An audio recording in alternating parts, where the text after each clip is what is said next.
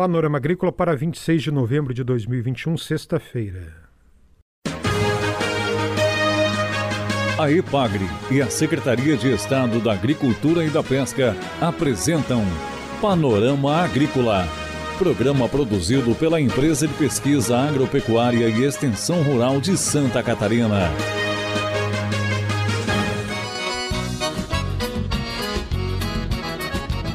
Sexta-feira de lua cheia, este é o Panorama Agrícola de 26 de novembro. Na mesa de som está o Eduardo Maier, o ditado é: de grão em grão a galinha enche o papo.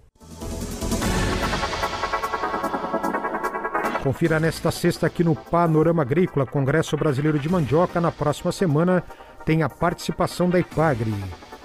Série Além da Salada e os Benefícios da Batata Doce. Tubarão tem dia de campo nesta sexta-feira. É hora das notícias. O noticiário de hoje vem na voz de Alexander Luiz Moreto, gerente da Estação Experimental de Uruçanga. Ele fala sobre o Congresso Brasileiro de Mandioca, de 29 de novembro, próxima segunda-feira, a 1 de dezembro, próxima quarta-feira. Acompanhe.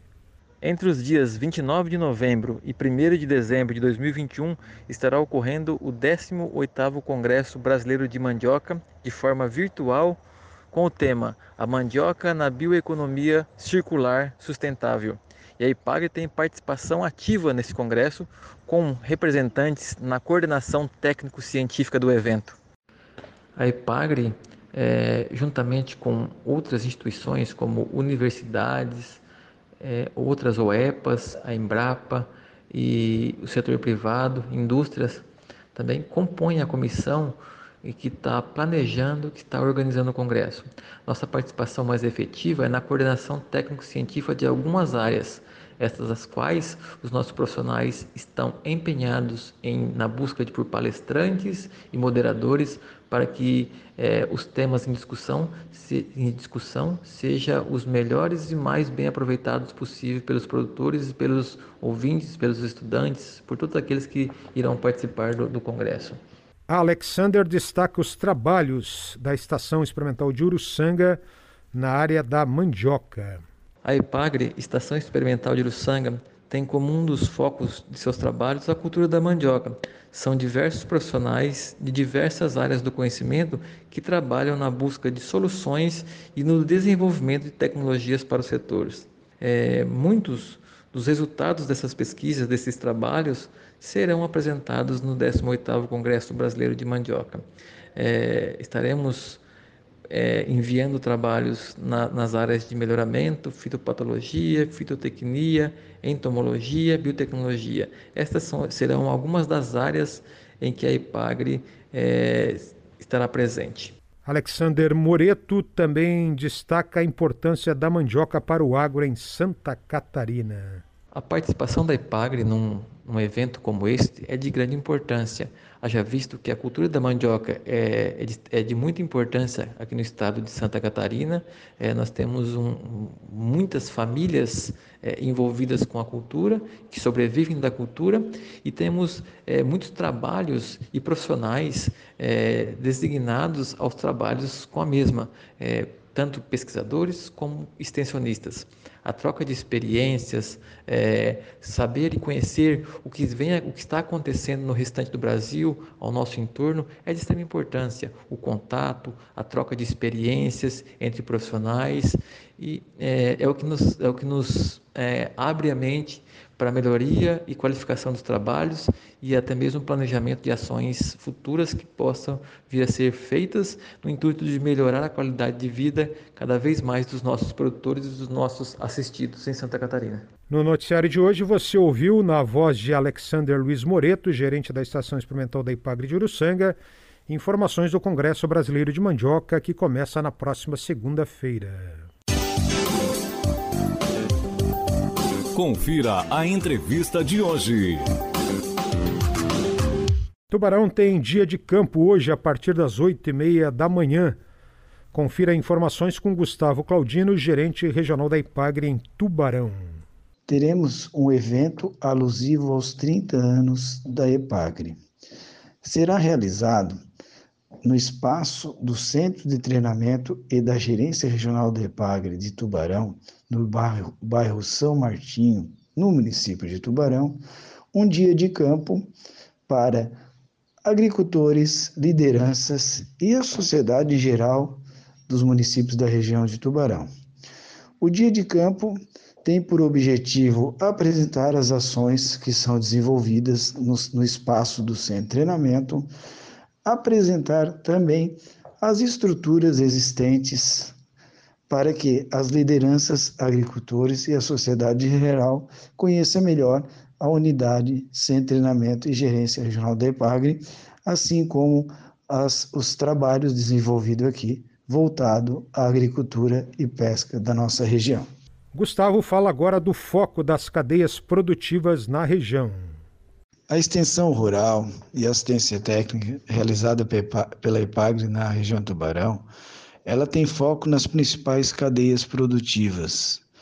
Podemos citar os trabalhos na cadeia produtiva da pecuária de leite, na piscicultura, na pecuária de corte, na fruticultura, na pesca artesanal, na mandioca e na olericultura. Essas são as principais atividades né, desenvolvidas pela região de Tubarão e onde demandam mais atenção técnica das equipes da EPAGRE em cada um dos 20 municípios da nossa região e que é atendido através da gerência regional e do centro de treinamento da EPAGRE de Tubarão. Esse é o gerente regional da IPAGRE em Tubarão, Gustavo Claudino, em entrevista aqui ao Panorama Agrícola sobre esse dia de campo em Tubarão, hoje, a partir das oito e meia da manhã. O valor dos alimentos e as melhores formas de consumo.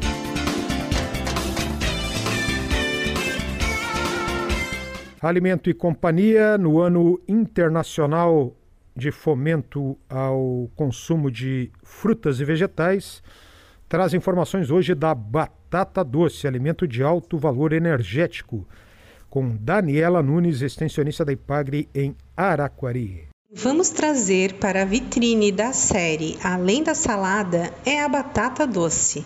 Um alimento de alto valor energético, fornece vitaminas A, C e algumas do complexo B as folhas da batata doce são ricas em cálcio e oxalato. Incluir a batata doce em sua dieta ajuda a formar a massa muscular, dá sensação de saciedade, melhora o trânsito intestinal, fortalece o sistema imunológico, combate o envelhecimento precoce, ajuda a ter uma visão saudável, contribui com a saúde da sua pele, ajuda a regular a quantidade de açúcar no sangue. É possível consumir a raiz, folhas e brotos da batata doce. As raízes podem ser consumidas diretamente cozidas, assadas ou fritas, ou na forma de doces, pães e bolos. As folhas ou brotos podem ser consumidos refogados, empanados ou em sopas. Seu sabor lembra o espinafre. A batata doce pode ser cozida também com casca, desde que a higienização da raiz seja rigorosa. Caso se pretenda descascar as batatas antes do cozimento, deve-se realizar esse procedimento debaixo da água, pois as raízes têm uma liga que gruda nas mãos. Além disso, depois de cortadas, as batatas escurecem rapidamente.